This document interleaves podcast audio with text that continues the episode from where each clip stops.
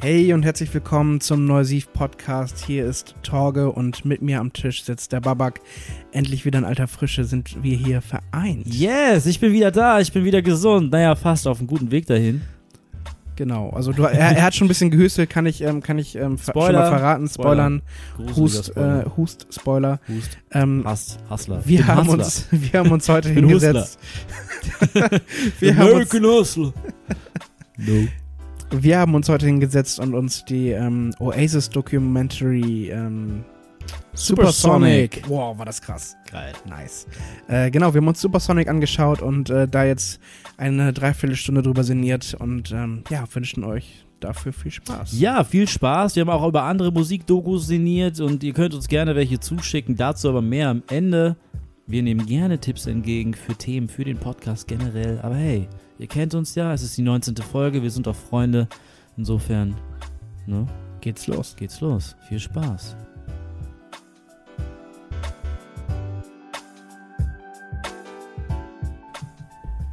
Torge, hallo. Moin Babak, ist das schön wieder zusammen mit dir zu sein? Also, ne? ja, unglaublich. Lange Zeit war es uns nicht vergönnt. Ähm, unglaublich, nachdem wir so hoch getönt haben, jede Woche zu veröffentlichen, fielen wir ein nacheinander, eigentlich meistens ich aus und dann, Dann kamen noch die Feiertage, darf man auch nicht vergessen. kamen noch die Feiertage, dann wurde gefeiert, dann ähm, hatten wir aber auch Ersatz hier. Charles und du habt einen tollen Genau. Podcast gemacht.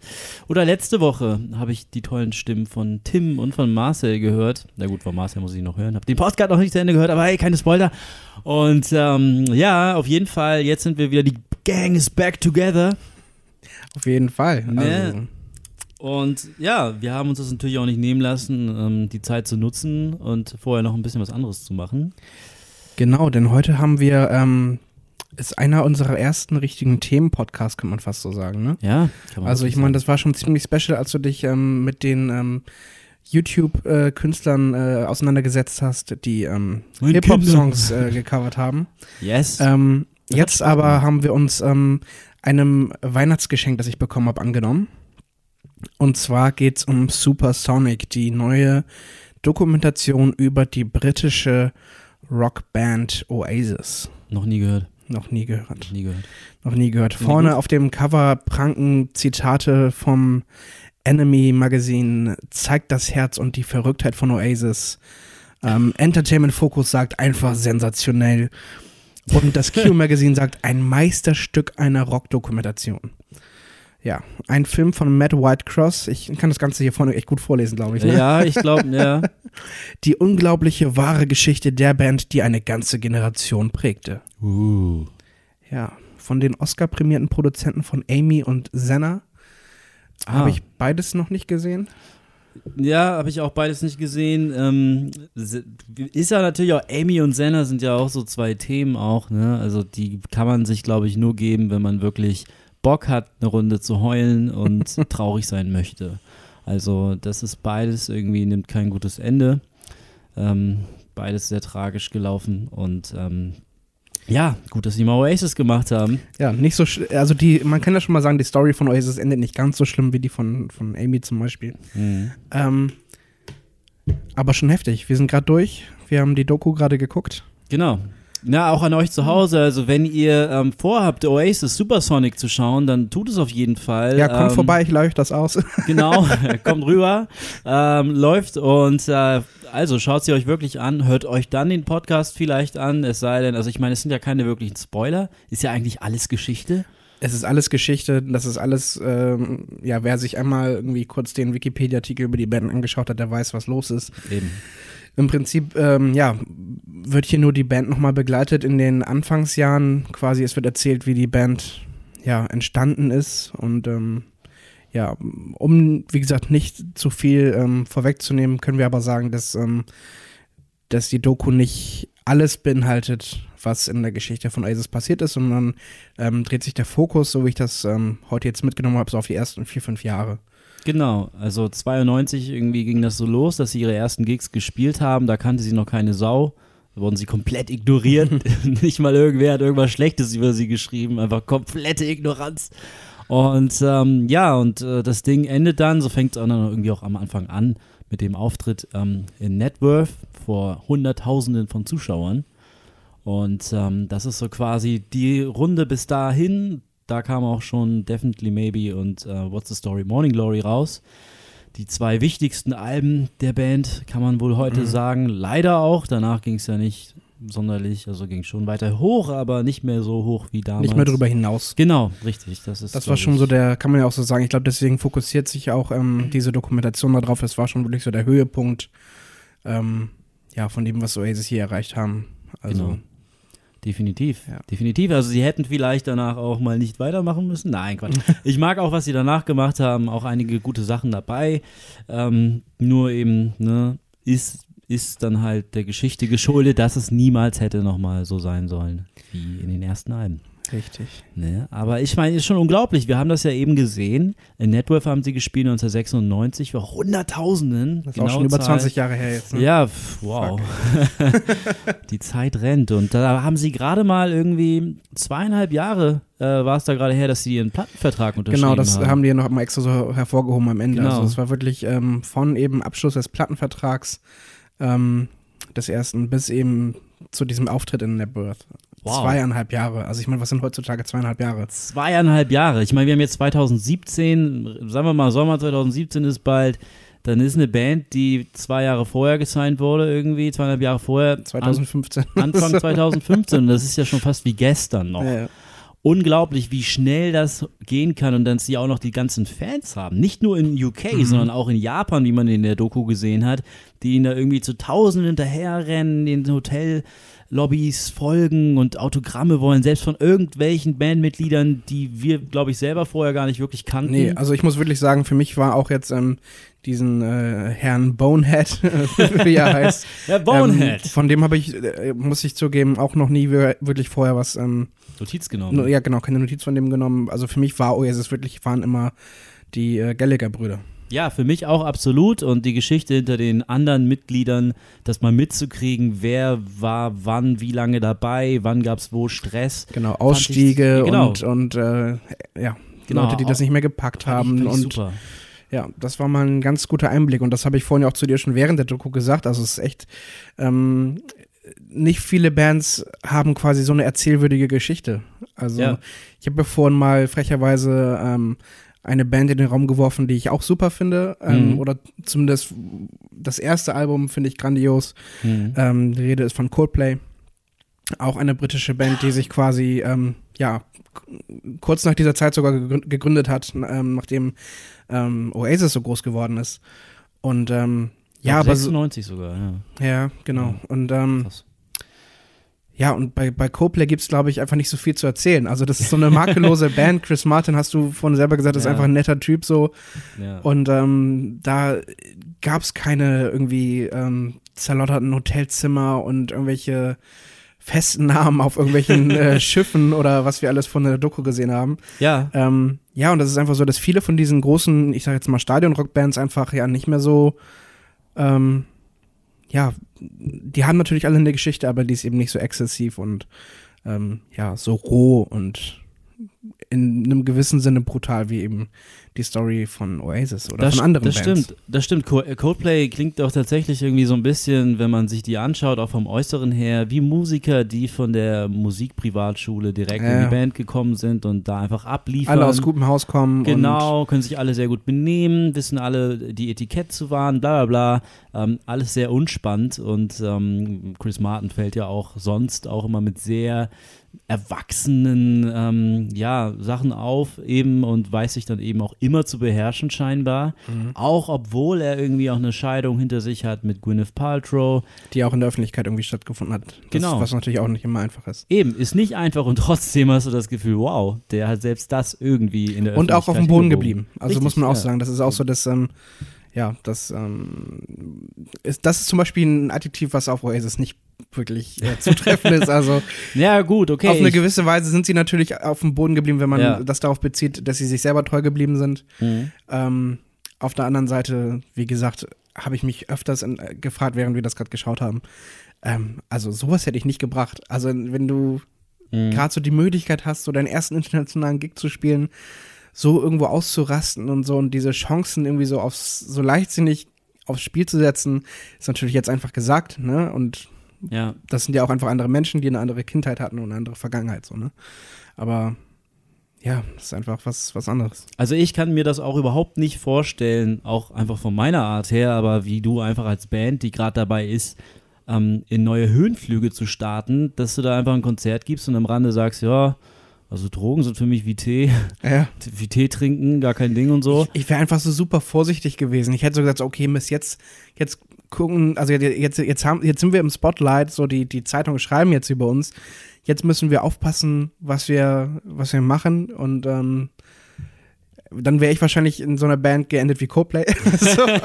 ähm, und äh, das hat natürlich auch dem Erfolg von, von Oasis nichts abgetan, dass sie Ja, eben, a- so absolut. diese Skandale, das zählt ja bei vielen Bands, gerade eben wenn es ähm, ja, um Rockbands geht, ähm, zählt das natürlich auch häufig dazu. Ja, absolut. Und ähm, da musste ich mich auch ein bisschen dran erinnern. Ich habe vor kurzem die äh, The Beatles Tour Dokumentation gesehen, Eight Days a Week. Gibt es auf Amazon Prime, kann man sich da mal anschauen. Ist richtig gut geworden auch. Und ähm, da gibt es auch so einen Moment. Die Beatles wurden gefeiert ohne Ende, wurden immer und immer größer und ähm, es fehlte aber so ein Skandal, es gab es gar nicht irgendwie. Ja. Die waren total skandalfrei. Der einzige Skandal da war, war, dass die ganzen Teenies denen hinterher waren und dass es einfach eine, eine Boyband war, die Rock macht vorne und das war schon den Eltern Das war schon skandalös genug, Das war schon ja. skandalös das genug, schon zu ja. krass, so, ja. Aber diese Schwelle war dann irgendwie, okay, gut, akzeptieren wir, lassen die Mädels mal da hingehen und die Jungs auch. Ähm, und dann gab es irgendwann eine Stelle, da hatte ähm, John Lennon hat ein Interview gegeben in UK und er hat irgendwie ähm, irgendwas gesagt von wegen, ja, also mittlerweile sind die Beatles ja hier schon, also sie sind ja größer als Jesus hier. Ne? Und ähm, ne, die Leute haben mehr Interesse für die Beatles als für Religion so, ne? Und das war alles gar kein Ding. Das Interview lief, wurde abgedruckt und äh, die Headline war auch irgendwie, keine Ahnung, irgendwas. Das war so ein John Lennon Einzelinterview. Und die Headline war auch völlig belanglos, langweilig. Und Monate später sind die Beatles dann auf Tour gegangen und dasselbe Interview wurde in den USA, nachdem sie in den USA auf Tour waren, Ganz noch- anders aufgezogen noch, wahrscheinlich. ja, ja, wurde dann neu abgedruckt, aber eben ganz anders aufgezogen mit der Headline, wir sind größer als Jesus. Und das war so ein großer Skandal, denn dann wurden landesweit wurden dann Stellen aufgebaut, wo Leute hingehen konnten, um ihre Beatles Platten, ihr Merch zu Was? verbrennen. Ja, also da war wirklich die Hölle los, so sehr, dass John Krass. Lennon dann sich öffentlich entschuldigen musste und saß dann in so einem Raum mit Reportern. Und Das zum Übrigens ist so ein Move, den zum Beispiel auch ein äh, Liam Gallagher nie gemacht hätte. ja, genau, genau. So. das, das, ist das auch so stimmt dieser- absolut. Wurde ja oft verglichen mit eben John Lennon auch, Ja. ähm, aber Ja, und das ist eben ganz, das war auch ein merkwürdiger Moment in dieser Beatles-Geschichte, weil jeder in dem Raum wusste, wie er das eigentlich gemeint hat. So, Mhm. er, hat er hat nicht, also die Amerikaner haben das dann natürlich so aufgenommen, es wurde auch so verbreitet, dass er jetzt äh, Jesus und äh, die Religion beleidigt und sich da Mhm. irgendwie mit vergleicht. Und jeder wusste, dass er das nicht so gemeint hat, aber die Öffentlichkeit, die musste besänftigt werden. Mhm. Und das fand ich ganz spannend, weil das war so ein Teil von dem Punkt, wo zum ersten Mal so ein Bruch in der Band zu spüren war, von wegen, okay, das wird hier gerade ein bisschen zu groß, lass Ja. uns mal zurückgehen. Und ähm, das fand ich ganz interessant. Und das hat mich auch ein bisschen daran erinnert, nur wie Oasis mit ihrem Skandal umgegangen sind. So, Drogen sind wie Tee. Das war denen scheißegal. Ja. Das war denen scheißegal. Einfach machen. Die so. wollen ja auch nach außen hin, so eine, wie, die- wie Mhm. die halt auch kommuniziert haben mit eben den, den äh, Interviewern und mit den Sendern. Ähm, auch was, was ich sehr ziemlich krass fand, ist so welches, also ich glaube, da wurde ähm, Noel gefragt, äh, welches Bandmitglied äh, un- unersetzbar wäre. Oder verbessere mich, wie die Fragestellung war. Ja. Auf, auf welches Bandmitglied oder ob er auf seinen Bruder, ob er auf Liam ähm, verzichten könnte. Mhm. Und dann hat er am Ende gesagt, also er könnte auch auf jedes andere Bandmitglied verzichten. Also so, das sind so Sachen, weißt du, die, ne, ich weiß nicht, ob ich da einfach nicht in diesem Humor drin stecke, ob es, ähm, also wie ernst sowas gemeint ist. Also Ja. und, und wie böswillig ist das gemeint? Naja. so, natürlich ist es so ein bisschen so fuck off, sowas alles, ne, hier interessiert mich nicht, das ist so ein bisschen diese Anti-Haltung. Mhm. Ähm, auf der anderen Seite ist es halt schon eine krasse Aussage, wo man sich dann natürlich, wenn du eben kein Gallagher bist, äh, wo man sich auch eben äh, sehr von ähm, ja, verletzt fühlen kann. Ja, ich glaube, es gab auch diesen Moment in dem Film, ähm, irgendwann 95, glaube ich, war das, ist der Gründungsbassist ausgestiegen, Mhm. Weil er einfach viel zu erschöpft war und er hatte auch genug von den ganzen Streitereien, von den Kämpfen innerhalb der Band. Ich meine, wenn Liam einfach während der Albumaufnahme ein paar Säufer vom Pub mit in das Studio bringt, nur damit dann das ganze Studio zusammengeschlagen und zer zerwüstet wird, Mhm. Ja, ist schon ähm, cool. Ja, das ist total uncool. Dann bist du auch als Musiker, glaube ich, einfach total niedergeschlagen, weil du merkst irgendwie, es läuft nicht und es läuft aus diesem und diesem Grund nicht. Und ähm, dann hat Noel ja auch gesagt, ja gut, ähm, da haben wir auch keine Zeit, irgendwie hinterher zu jammern. Im Gegenteil, so ist er einfach ein Loser, wenn er dann aussteigt. So. Mhm. Ähm, ich glaube, und es, es gab ja auch immer, ich habe mich bei, Lie, äh, bei, bei Noel auch immer gefragt, der schreibt diese wunderschönen Liebessongs, so, wo kommt das eigentlich her, wenn er die ganze Zeit so ein Rübel ist? Mhm. Und ähm, ich glaube, der hat schon, ich glaube, da ist schon viel Empathie drin. Ich glaube, nur in so einer Band wie Oasis hast du wirklich Schwierigkeiten, das zu zeigen, weil du einfach mit Liam und Noel In zwei Brüder hast. Genau. Konkurrenzkampf bist Genau. komplett die ganze Zeit äh, damit dich auseinandersetzen musst, so wie du jetzt stärker dastehen kannst als der Richtig, andere. weil wenn du einmal Schwäche zeigst, hat der andere Bruder schon das Gefühl, Überhand gewinnen zu können. Nutzt das dann aus und dann, ja. Genau, weil das hat man ja auch in dem Film gesehen, es war ein konstanter Kampf zwischen zwei, die ähm, immer um die Führungsposition gekämpft Ja. haben. Ne? Der eine hat die Songs geschrieben, das war Noel, der andere hat sie live performt als Frontmann, das war Liam. Und ich glaube, wirklich merkwürdiger geht es kaum, wenn das dann auch noch zwei Brüder sind, dann ist das schon krass.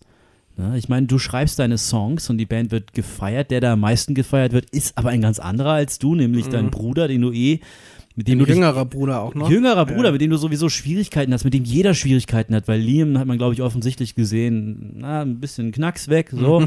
und äh, man möchte mit dem, glaube ich, nicht äh, lange in einem Raum sein. Wobei die ja, ja, sich auch gegenseitig ihre Neider zugestanden haben. Ne? Ja, Dass ähm, Noel gesagt hat, so er hätte gerne wirklich diese Frontmann-Präsenz, ähm, also das hat er sein Bruder selber nie so gesagt. Ähm, aber er hätte selber gerne diese Frontmann-Präsenz, dieses vermeintliche gute Aussehen, den Gang und ähm, Ja. alles, was dazugehört. Und äh, Liam war natürlich eifersüchtig auf eben das Talent des Songschreibens, was eben dem Noel zugetragen wurde. Genau, und damit ist er dann ja auch später mit seiner eigenen Band BDI ordentlich auf die Fresse geflogen. nach zwei Soloalben, Soloalben, naja, nach zwei Alben mit der Band ähm, ist da auch schon Schluss gewesen, nachdem er einfach gemerkt hat, okay, da fehlt irgendwie der gewisse Pep, da fehlt einfach ein talentierter Songwriter. Eben anders als es wie bei Noel und den High Flying Birds läuft, ne? Genau, da läuft es natürlich fantastisch. Die Songs klingen immer noch nach Oasis. Ja, aber finde ich total super. Finde ich, weiß auch nicht, super. Ich weiß auch. nicht, ob es irgendwie eine Art Fanservice ist oder ob es einfach auch wirklich äh, purer Noel Gallagher ist. Ja, ab, absolut. Ähm, ich habe ein Interview mit ihm gesehen, da wurde er gefragt. Also ich versuche mir jedes Interview von ihm Okay. anzugucken und Ja, durchzulesen. es ist, glaube ich, auf jeden Fall auch recht äh, Und- sehr unterhaltsam und lesenswert. Ja, ja, und er wurde gefragt, es gibt auf dem letzten Album ähm, einen Track, der heißt Riverman. Und der beginnt so die ersten, ersten paar Anschläge, erinnern stark an Wonderwall. Und dann hat er, wurde er halt in einem Interview gefragt, so, ja, ähm, ist das Absicht so, dass das Song wie Wonderwall klingen soll? Und viele Fans sagen auch, es ist ein bisschen kopiert und so. Mhm. Und dann meinte er, ey, was wollt ihr denn? Ich meine, das ist so die, das ist die Art, wie ich Songs schreibe, so schreibe ich meine Songs. Ich weiß, ich werde nie, ähm, ich werde hier kein Led Zeppelin oder so äh, Mhm. starten. Ähm, das bin einfach ich, so. Und das ist mein Stil. Und wenn ihn mag, mag ihn, wenn nicht, kann gehen, so. Also, Ja. das finde ich auch immer sehr konsequent. Und es ist ja tatsächlich so, dass du an gewissen Anschlägen sofort merkst, das ist ein Oasis-Song. Ich weiß nicht welcher, Ja, aber es ist ein Oasis-Song. Ja, genau, man hört sofort. Genau. Entweder ist es eben auch der Gitarrensound, also weil ähm, man hat in der Doku auch ein bisschen was über den Sound gelernt, über den, ähm, den Live-Sound und was es da für Schwierigkeiten gab, den später auf die Platte zu übertragen. Wow, war das interessant. Mega spannend. Ähm, und äh, ja, und wie du schon sagst, so selbst wenn du einige Oasis-Songs nicht kennst, und ich kann das behaupten, ich kenne wirklich nicht so viele Oasis-Songs, also die ersten beiden Platten. Ähm, klar, weil es auch für mich oder ich glaube auch generell so mit die größten sind. Danach bin ich so ein bisschen raus, aber ich kann mir vorstellen wirklich, dass, ähm, ja, wenn du was eben hörst, dann kannst du es sofort zuordnen. Und das ist eben bei ähm, der Soloplatte von, oder den Soloplatten mittlerweile von Null, ist es genauso. Absolut, absolut. Ähm, ja, Oasis auch ähm, konnte ich auch lange Zeit nicht viel mit anfangen. Ähm, kam jetzt in den letzten zehn Jahren aber immer Stück für Stück mit rein. Und ich weiß noch, vor, vor, vor elf, ups, war mein Stift. Da fliegt der Stift. Da fliegt der Stift, den ich hier nicht brauche, außer ihn in der Hand zu halten. Nee, vor Aber elf, Babak, du ist, also ihr müsst wissen, Babak, der Ja. ist immer manchmal so nervös. ja, Und der immer. braucht einfach irgendwas, womit er spielen kann. Ja. Und jetzt gerade liegt halt der Stift. Da Ich versuche immer schon den Tisch so gut es geht leer zu räumen, damit er nicht hier irgendwas greift. Bin schon froh, dass er nicht sein, äh, mit seinem Handy sein, seine Games weiter zockt. Ja, meine Games sind wichtig. Außerdem ist es nur ein Game, also mein Game. Mein Game ist strong. Ja, auf jeden Fall. warte, vor, vor, vor, vor elf strong. Jahren habe ich, hab ich eine Freundin kennengelernt. Und ähm, wir kamen irgendwie ins Gespräch über Oasis, weil sie war großer Fan. Damals gab es die Band ja auch noch. Und ähm, ich meinte, ja, Don't Look Back in Anger, äh, Wonderwall, toll. Und sonst so. und ähm, fand dann halt, dass vieles, was danach kam, einfach nicht so geil, dass mich das irgendwie gecatcht hätte. Und ich habe auch immer nicht verstanden, weil damals Soloalbum, das Buch bzw. die Verfilmung, der Hauptprotagonist, der ist ja auch unglaublicher Fan von Oasis mhm. und ähm, habe den Hype nie ganz verstanden. Und sie meinte dann zu mir, ja, weißt du, die haben ihre besten Songs auch gar nicht auf die Platten gehauen. Und äh, das hört man ja öfter mal und mhm. ich, okay, okay, gut, alles klar. Ähm, die B-Seiten sind also gut. Ja, die sind richtig gut. und ähm, dann haben, äh, bin ich nach Hause, bla bla, und irgendwann ein paar Wochen später, ich habe das schon längst vergessen, ähm, sehe ich sie wieder und sie gibt mir eine gebrannte CD mit äh, 18 Songs oder so, alles B-Seiten von Oasis gewesen. Krass. Ähm, ich glaube, das war nicht mal die Masterplan, äh, das Masterplan-Album, weil das, das war halt auch das B-Seiten-Album, das dann rauskam. Mhm. Ich glaube, das war ein anderes, von ihr selbst zusammengestelltes Ding. Und ich höre da rein, so, die ersten zwei, drei Songs und denke so, what? Das sind B-Seiten? Im Leben sind das keine B-Seiten. Also, im Leben sind das B-Seiten, ne? Ja. Und ähm, Ja, und unglaublich. Also Songs wie Rockin' Share oder so, das sind so äh, Songs, die höre ich einmal und denke, wow, also das ist unglaublich gut. Muss mir mal äh, zeigen. Ja, okay. es ist richtig krass. Die haben dann auch irgendwann halt dieses Masterplan veröffentlicht, also die, die, das Album mit den B-Seiten. Und äh, ich war echt geflasht. Und irgendwie war die Band wohl auch innerhalb irgendwie so, so zersprungen und zer, zer, zerzaust, dass sie teilweise ihre besten Tracks einfach gar nicht aufs Album gehauen haben. So, so, äh, so viel Fuck haben sie äh, auf, ihre, auf, ihre Alben, auf ihre Alben dann auch doch nicht gegeben. Also das war diese Mentalität, die man in dem Film gesehen hat, zog sich wohl auch auf die Albenproduktion so ein mhm. bisschen hin. Ähm, aber wie gesagt, also ähm, es gibt auch Alben, die bereut Noel zum Beispiel. Es gibt ein Album, das kam Ende der 90er raus ich komme gerade nicht auf den Titel, aber da sagt Noel bis heute in Interviews so, davon wird er nie wieder einen Song spielen. Das ist einfach sau schlecht. Aber da sind auch wieder Songs drauf, die ich echt geil finde. Also Sunday Morning Call, auch wunderschöne Ballade so. Ähm, richtig toll. Ähm, aber gut, Noel, ne? Also wenn der so ist. Was ich an der Doku aber, muss ich, muss ich auch echt sagen, richtig stark fand, ähm, um auf Supersonic zurückzukommen, äh, die, die gesamte Doku wurde getragen von Original, von den Original Kommentaren, Kommentaren ja. der Leute. So, die sind extra wieder zurückgekommen ins, ins Studio, haben über den Film ihre Parts eingesprochen, haben erzählt, wie sie mit den Sachen umgegangen sind. Selbst der Drummer, der geschasst wurde, das hat mich sogar am, am meisten gewundert. Der, ähm, der, du meinst jetzt auch den, der später noch die Band verklagt hat, ne? Genau, Tony. Ja, genau, Tony. Dass der dann auch nochmal jetzt quasi eingeladen wurde und gesprochen hat. Richtig. Äh, für diese Doku, das fand ich auch schon stark. Ich weiß ja nicht, wie die verblieben sind. ähm, also wie gesagt, in der, Doku wird, ähm, nur um euch kurz aufzuklären, ähm, gibt es eben dann irgendwann den Punkt, dass ähm, der, der Tony, also der, der, äh, einer der Drummer der Band, ähm, der erste Drummer der, der erste Band. Drummer der Band, der Gründungsmitglied, ähm, dass er quasi aus der Band rausgekickt wurde, weil er den Ansprüchen äh, nicht mehr ganz gerecht geworden ist. Also er konnte halt wirklich bei ein, zwei Songs einfach nicht den Takt halten. Das war so krass. Also, ja, aber da frage ich mich auch, also ich meine, das ist jetzt ja auch kein Speed Metal, den ich spiele. Ne? Wenn du eigentlich ein einigermaßen passabler Drummer bist, müsste man das ja eigentlich auch hinbekommen. Ja, das aber, stimmt. Wie gesagt, da wage ich jetzt überhaupt nicht zu urteilen. Ähm, jedenfalls ist, geht die Story so weiter, dass er eben äh, aus der Band ähm, ja, entlassen wird und äh, sich später dann nochmal quasi ähm, äh, per Gerichtsverfahren einklagt, um äh, ja, nochmal ein bisschen Geld mit abgreifen zu können. Und der ist tatsächlich auch äh, für ganz äh, viele Audiokommentare sogar jetzt äh, in der Doku vertreten. Genau, also im Prinzip ist jeder vertreten, der irgendwie auf guter und schlechter Seite irgendwas zu sagen hatte, der außer, außer der Vater, genau. ähm, der kommt auch noch mehrmals prominent äh, in, dem, in dem Film vor. Ähm, da wollen wir jetzt aber, glaube ich, Nee, da brauchen wir jetzt nicht. nicht nee, nee. Ziemlich düstere äh, Geschichte auf jeden Fall. Nur eben, ja, genau. Tony fand ich auch sau interessant. Ähm, in einem Moment macht Noel ihn richtig runter, im nächsten hörst du Tony selber. Yeah. Und äh, das ist einfach irgendwie so in einer Doku drin zu haben, fand ich unglaublich. Und so fließend auch. Ja, also so das fand fließend. Ich, das fand ich auch wirklich gut. Das war jetzt, also man, man sieht die, ähm, die Stimmen quasi nie, die kommen alle aus dem Off. Genau. Ähm, Wenn es mal keine Archivbilder von irgendwelchen äh, Mitschnitten gibt, dann gibt es sogar einige wenige Szenen, die richtig, richtig toll animiert worden sind. Also mhm. fand ich ziemlich gut gemacht. Auch fand jedes Mal in einem anderen Stil. Das war nie so, dass es immer gleich war. Ja. Ähm, ja, und dieser Übergang war einfach sehr flüssig. Es wurde dann immer unten links kurz angezeigt, wer jetzt gerade spricht oder wenn eben der Sprecher gewechselt hat. Ähm, und dann war es mal eben von Liam zu Noel und das hat sich so angefühlt, als würden die gerade im selben Raum sitzen. Ja, also ich kann mir absolut. nicht vorstellen, dass sie das gemacht haben. Also wäre natürlich auch interessant, Absolut. Wie, jetzt eine Doku zu sehen über die Doku, wie sie entstanden ist. Ja, finde ich Ähm, auch. Ja, aber das war schon so ganz, ganz, also auf jeden Fall richtig gut umgesetzt. Das stimmt. Also man hat nicht dieses typische Ding, wie man das oft in solchen Dokus oder Musikdokus hat, dass man dann irgendwie jemanden sieht, der vor der auf dem Stuhl sitzt und ein Interview gibt und im Hintergrund ist alles so blurry und verschwommen oder so. Das, das gab es kein einziges Mal. Es war wirklich, wie Thor gesagt, zack auf zack auf zack. Einspruch von Liam, dann der nächste von Noel, dann wieder irgendwas von der Mutter und alles sehr flüssig. Ja, und da auch nochmal der Wahnsinn, wie viel äh, Archivmaterial die irgendwie noch ans, Ja. also irgendwie irgendwo gefunden haben. Absolut. Also äh, Videomitschnitte vom ersten Oasis-Gig und, Wow.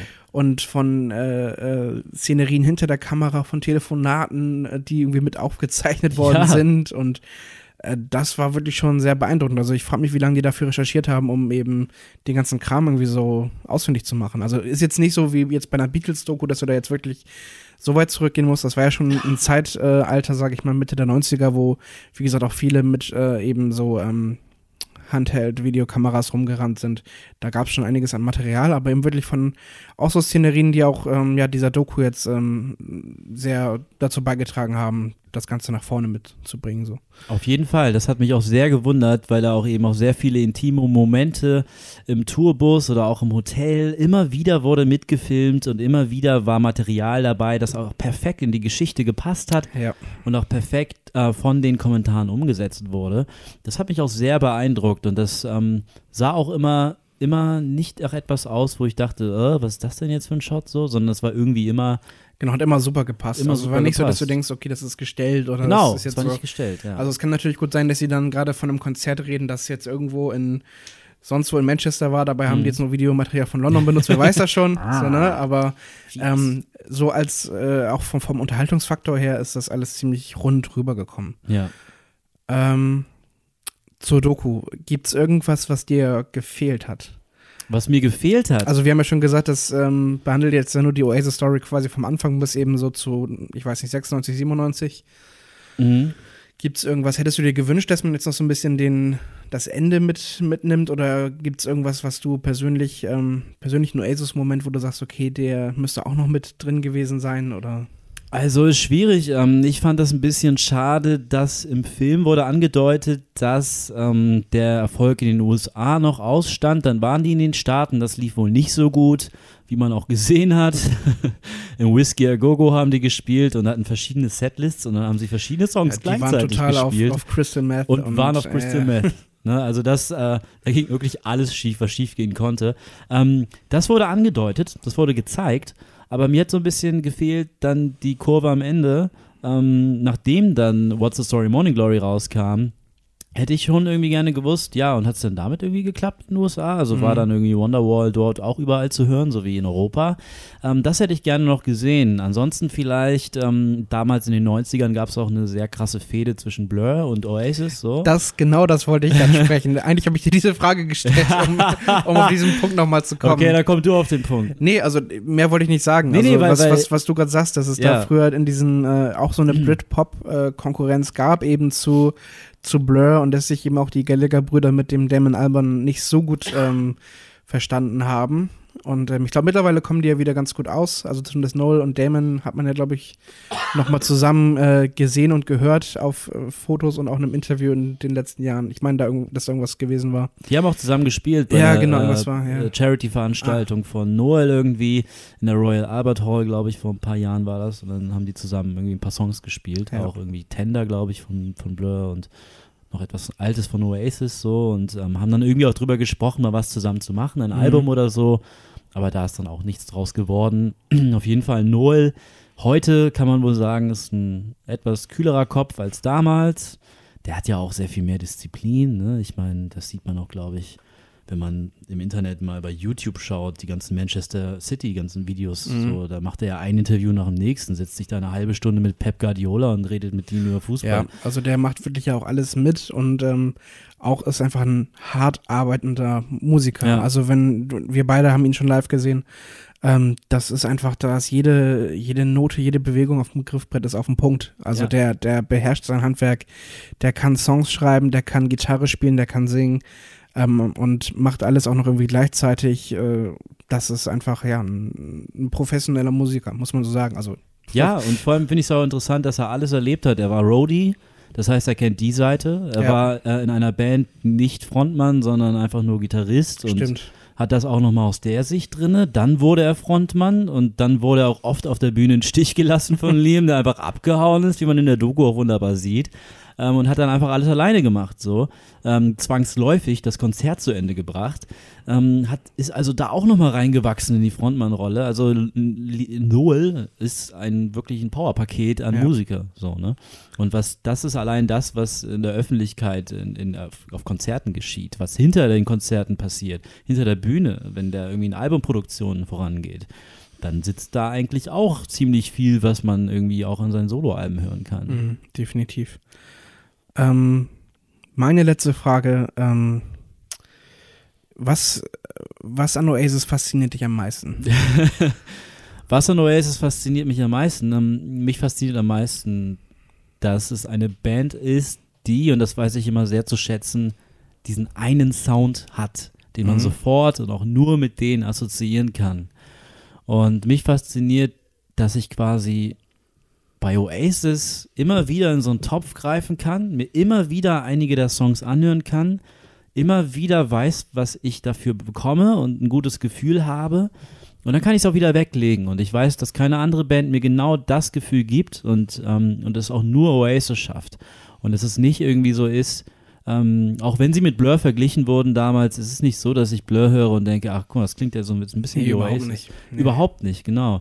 Und ähm, das ist ein Stellenwert, den, wenn du ihn erreicht hast, das ist schon ziemlich groß, weil du hast eben Coldplay erwähnt, ne? Und ich glaube, es ist kein Geheimnis. Heute klingt Coldplay nicht unbedingt nach, de, nach der Band mit einem herausragenden Merkmal wie einst.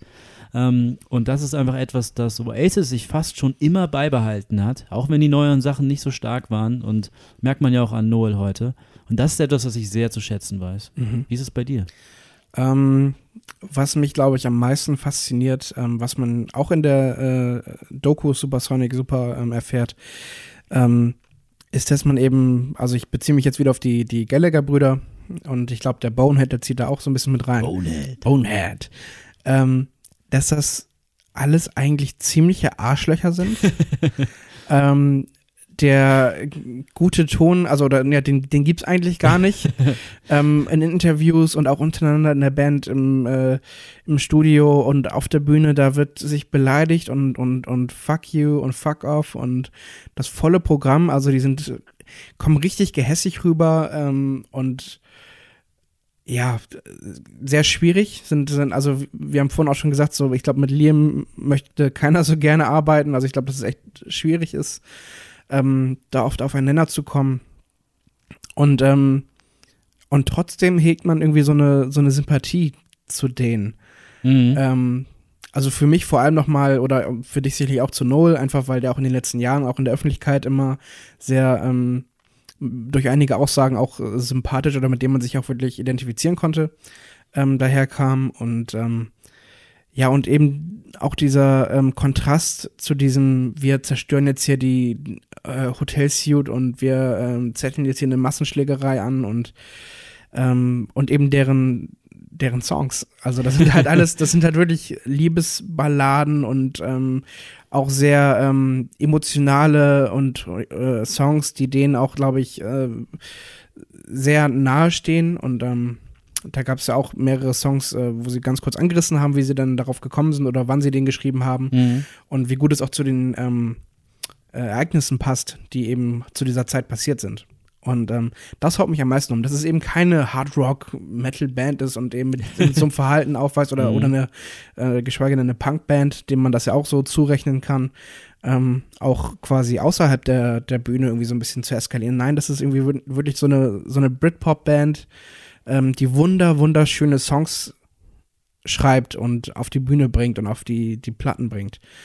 Ähm, und dann aber trotzdem mit in so einem Ton quasi hinter der Bühne, ähm, also ich weiß nicht, wie viele Oasis-Songs es gibt, in dem das, das Wort Fuck oder sowas vorkommt oder ich glaub, Shit. Ich, mir fällt gerade kein einziges ein. Nee, eben mir auch nicht. Also das ist, ähm, und das haut mich so ein bisschen um, dass das nie irgendwie Überhand ähm, äh, genommen hat. Und ähm, dass sie quasi auch vielleicht damit den Ausgleich hatten aus ihrem privaten Leben, ähm, dass sie eben in ihren Songs so ganz anders aufgehen konnten und eine ganz andere Seite zeigen konnten. Ja, absolut. Da gab es ja auch die eine Szene, ähm, in der ähm, Noel dann auch in, im Glaskasten hinter dem Mikrofon saß und wirklich ähm, vom Herzen raus was gesungen hat und dann geht die Tür auf und dann äh, sagt er, na, war das gut, ihr Ficker. Also, also so, so in die Richtung. So, ja, ne? ja, genau. Äh, und war das- ja wieder der Coole. Genau, da war wieder der, der coole, der, der, der harte und wie gesagt, Mhm. harte Jungs außen, weicher Kern innen Ja, drin und ähm, ja, das, glaube ich, fasziniert mich so irgendwie am meisten. das Dieser- stimmt. Diese, diese Charakterisierung der, der Band an sich. Ich habe mal gelesen, ähm, die Stone Roses äh, sind ja ein Riesenvorbild der Band auch immer gewesen. Mhm. Und die haben das in den 80ern, als die groß waren, wohl genauso gemacht.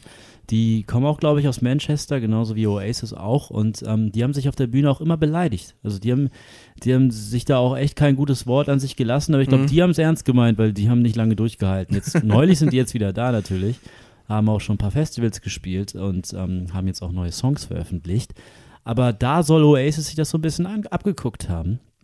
Ähm, dieses, diese Attitüde, sich einfach vorne hinzustellen, sich ein bisschen frech anzukeifen. ist eben auch so eine Frage, wie viel ist bei Oasis wirklich so echt, wie es immer nach außen getragen wurde. Ja, Aber genau. eben auch, ich finde, wie gesagt, gerade durch diese ganzen, also du, du machst jetzt nicht einen Marketing-Gag und sagst, okay, wir, ähm, wir, wir, wir prügeln uns jetzt mal gegenseitig unter Brüdern oder sowas, ne? Das ist einfach, Nee, klar, klar, aber man muss die Frage natürlich trotzdem stellen, Klar. wäre eine Oasis immer noch interessant, würden sie wiederkommen und sich plötzlich alle lieben und in den Arm legen und ähm, sich freuen, alle da zu sein? Ich glaube, dann hätte Oasis diese, diese, diese Würze, diese Schärfe, dieser Streit das- zwischen den Gallagher-Brüdern, der ist ja, der ist ja erst richtig groß äh, in die Öffentlichkeit auch nochmal gekommen, auch nach der Trennung. Nach der Trennung. Ne? Der war ja vorher so groß, wie er jetzt irgendwie dargestellt wird, war er zuletzt in den 90ern selber. Ja. Und ähm, ich glaube, das ist das Einzige, was so ein bisschen auch aus Marketing-Sicht der Band bleibt.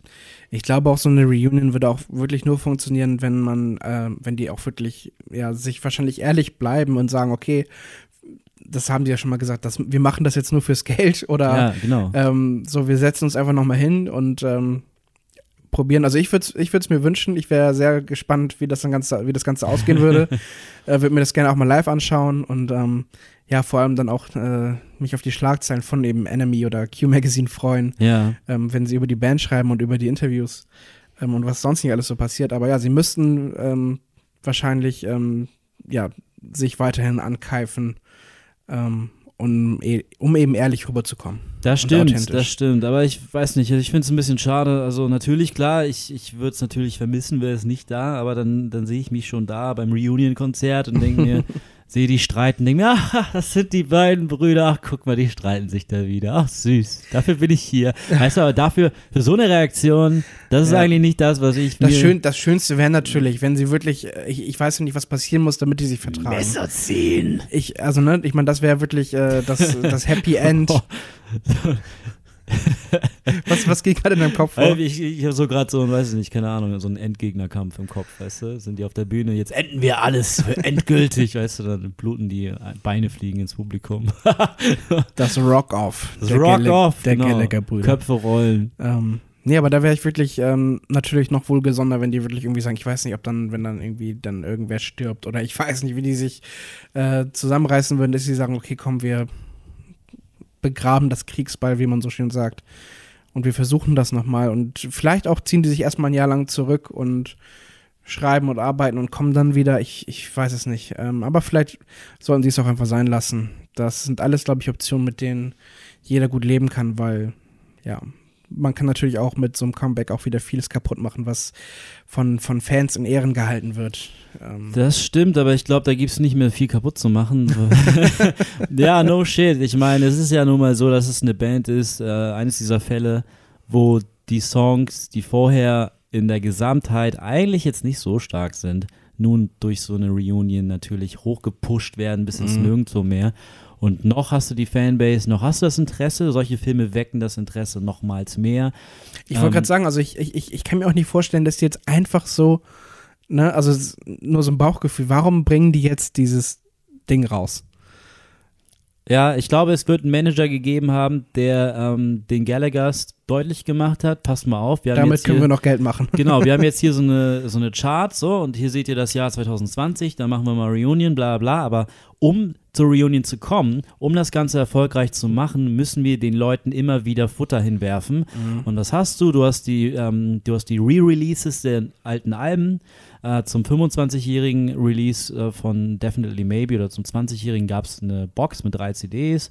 Äh, What's the Story Morning Glory hat dasselbe erhalten und mhm. das soll wohl mit den weiteren Alben, glaube ich, auch passieren. Und ähm, da hat sich dann auch jeder Gallagher nochmal hingesetzt und ein bisschen was für gemacht. Also die sind nicht so, dass sie auf der faulen Haut hocken irgendwie und geben dann auch Interviews dazu.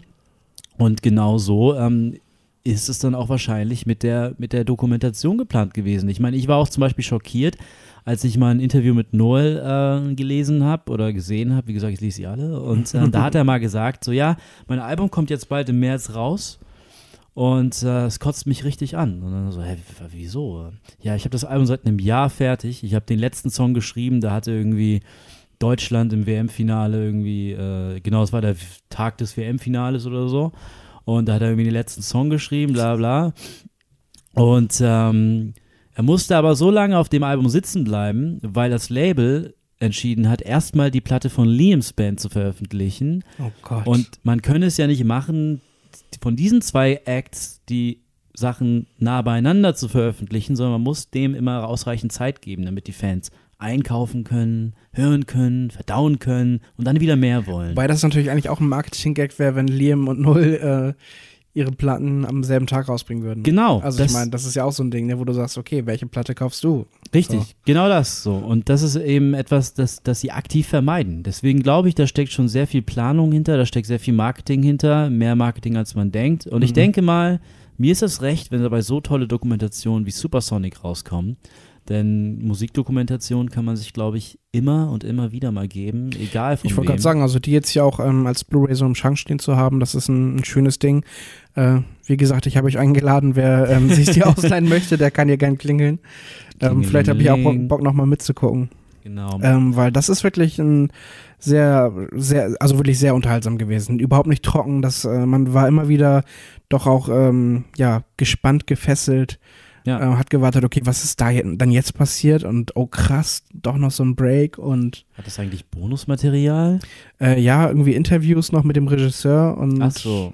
Äh, irgendwelche Trailer. Audio-Interviews und so. Ja, cool. Also ich glaube, die werde ich mir auch nochmal holen, wenn ich die irgendwo sehe. Auf jeden yes. Fall sehr empfehlenswert. Meine letzte Frage wäre an dich.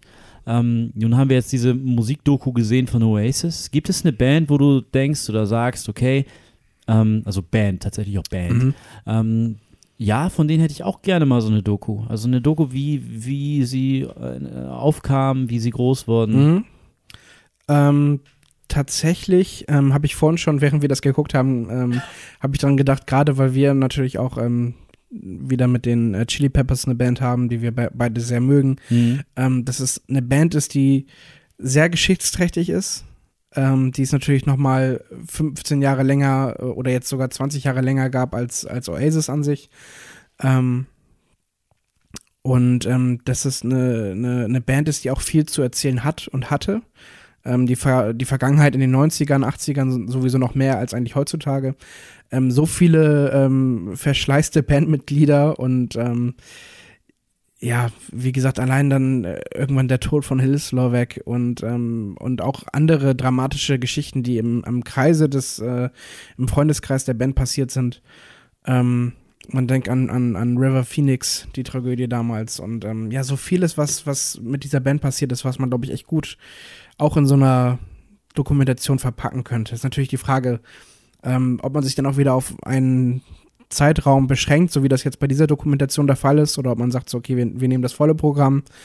Ähm, man könnte sogar fast eine Serie draus machen, weil das, glaube ich, auch ähm, mega viel ähm, Videomaterial gibt von den Chili Peppers.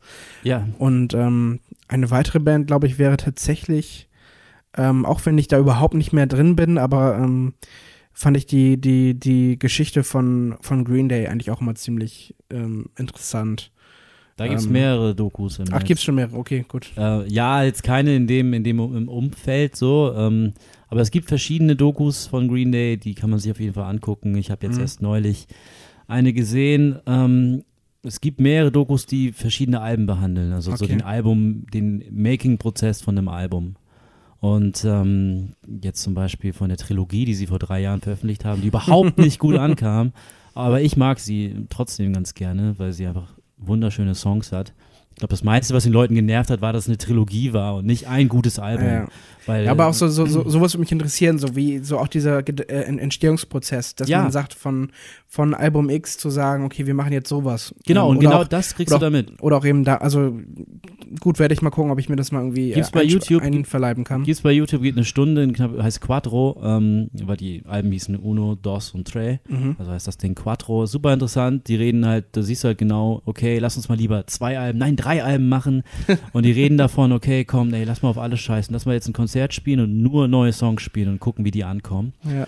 Und ähm, dann hörst du so, ja, ich habe Bauchschmerzen, das werden die Fans nicht mögen, nicht, dass wir alten äh, Stuff spielen müssen. Und naja, dann machen sie das und kommen richtig schlecht gelaunt aus dem Konzert raus, weil sie einfach ihren alten Zeug nicht gespielt haben und niemand die neuen Songs kannte. Und sie kennen die aber schon so lange und ach, und da ist so viel Struggle da drin und du siehst, wie sie einfach Songs schreiben und ganz unterhaltsam, geht eine Stunde und ähm, ja, äh, Green Day, da gibt es viel, viel bei YouTube auch. Okay. Und was, was ich, glaube ich, mal ganz gerne sehen würde, wäre, aber ähm, ja, wäre, glaube ich, Arctic Monkeys.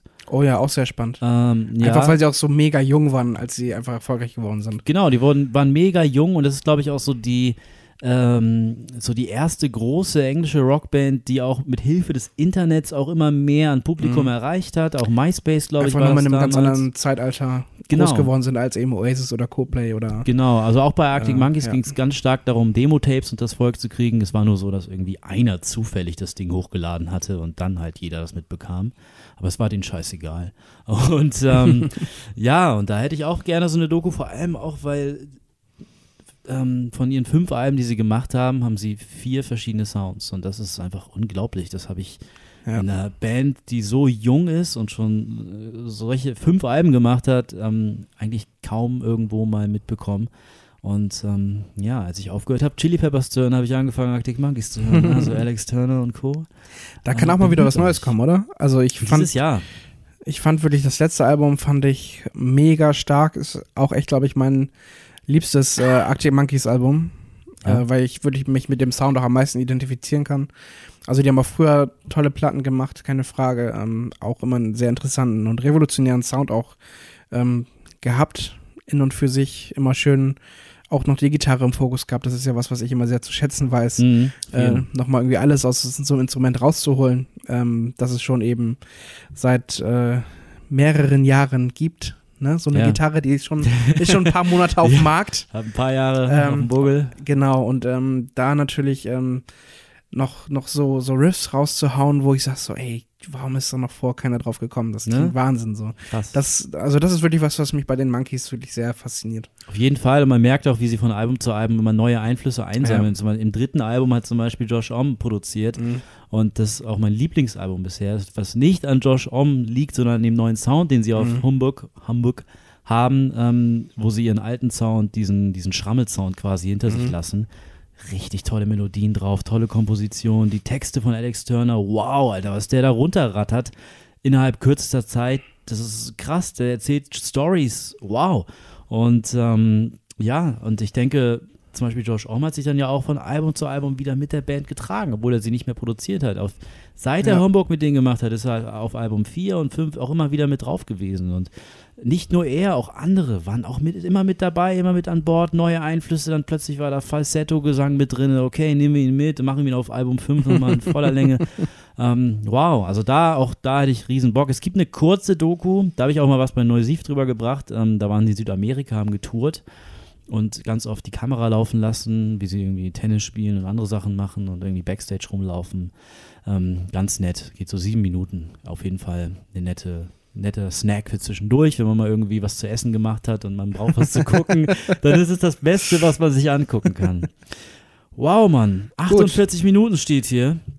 Ja, können wir fast die Doku, ähm, können wir mal einen Audiokommentar machen und mal äh, eine, eine yes. ganze Doku kommentieren. Nein, Quatsch. So, also, wenn, ja, wenn ihr zu Hause Dokus kennt, die wir gucken sollen, ne, dann sagt uns mal bitte Bescheid.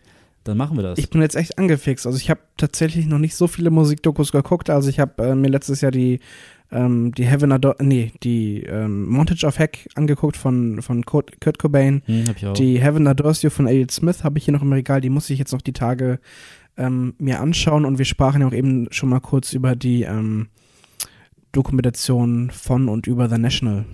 Richtig, genau, die wir auch auf jeden Fall beide nochmal sehen möchten. Genau, gucken ähm, wir mal, dass wir uns irgendwie besorgen können. Und genau, genau. Ja. Ähm, wenn, du, wenn du Musikdokus sehen willst, kann ich dir auch äh, This is Spinal Tap empfehlen. Okay.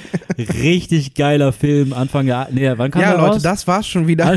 Weil der kam Anfang der 80er raus und es ist halt eine, eine Mockumentary, also das ist über eine Musikdoku über eine Band, die es gar nicht gibt. Okay. Und die machen, das ist so eine Glam-Rock-Band so und die rasten auf jeder Ebene aus und die haben extra Songs geschrieben für den Film.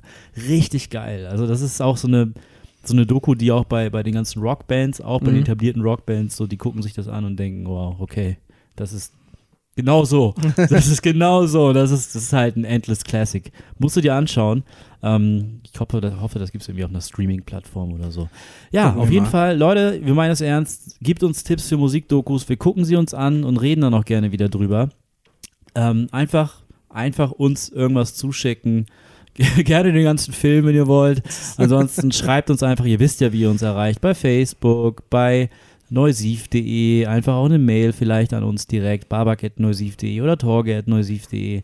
Da könnt ihr uns erreichen. Oder ihr lässt einen Kommentar da hinter diesem Podcast, unter diesem Podcast hier im neusiv.de Artikel. Geht auch, geht alles. Kriegen wir alles hin. Alles ist möglich. Alles ist möglich, da habt ihr es gehört. So, ich habe jetzt Bock auf Oasis. Ich glaube, ich werde mir gleich nochmal auf mein Handy ein paar Alben äh, runterladen. Habe gerade bei Apple Music ein bisschen was gezogen für den Heimweg. Also, es wird spannend. Genau, also Oasis fand ich super spannend, super Sonic, geile Doku, können ich auf jeden Fall äh, wärmstens empfehlen. Me too. Wir wurden nicht gesponsert, das ist ähm, ein Geschenk vom Weihnachtsmann gewesen, also yes, yes, yes. Props, Weihnachtsmann. Props. Props, Santa. Dankeschön. Und ähm, Thanks. Ja, checkt uns aus im Web. Web. Auf YouTube, bei iTunes, äh, und sonst wo. Instagram. Instagram, Twitter, Facebook. Yes, we are everywhere. Und ähm, ja, dann hoffentlich hören wir uns sehr bald wieder, ne? Alles klar, reinhauen und äh, guten Abend, gute Nacht, guten Morgen. Bis bald. Bis bald.